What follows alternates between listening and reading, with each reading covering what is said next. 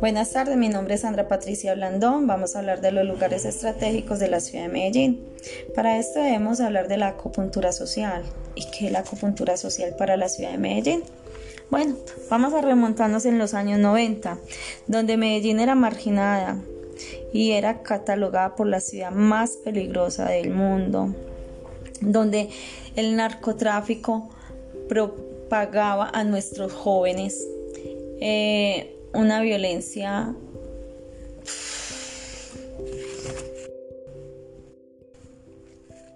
Buenas tardes, mi nombre es Sandra Patricia Blandón Gutiérrez. Vengo a contarles sobre los lugares estratégicos de la ciudad de Medellín. Para eso debemos hablar de la acupuntura social. ¿Y qué es la acupuntura social para la ciudad de Medellín?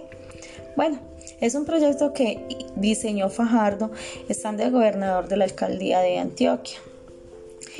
Este proyecto trataba de cambiar un punto negativo de la ciudad de Medellín y de sus municipios aledaños por un punto positivo.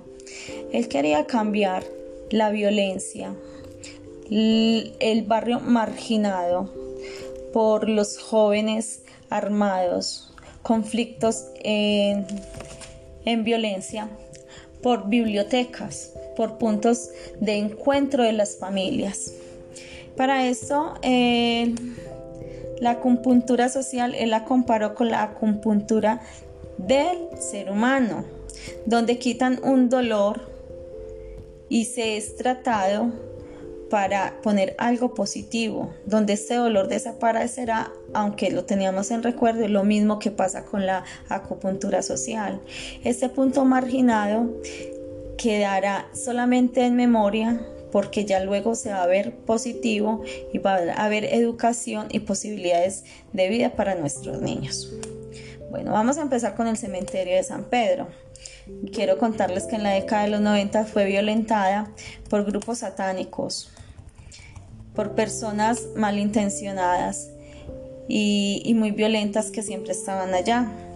En este momento ya hoy es un, sitio turístico donde los visitantes eh, se quedan admirados con su arquitectura, sus grandes templos, em, los personajes que encontramos allá que fueron sepultados en su época, como Carlos Gardel, que fue repatriado luego a Argentina, Pedro Nelo Espina, María Cano.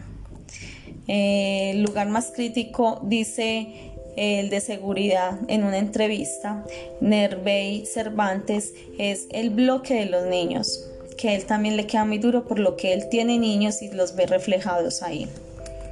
De esto vamos a pasar a un segundo punto estratégico.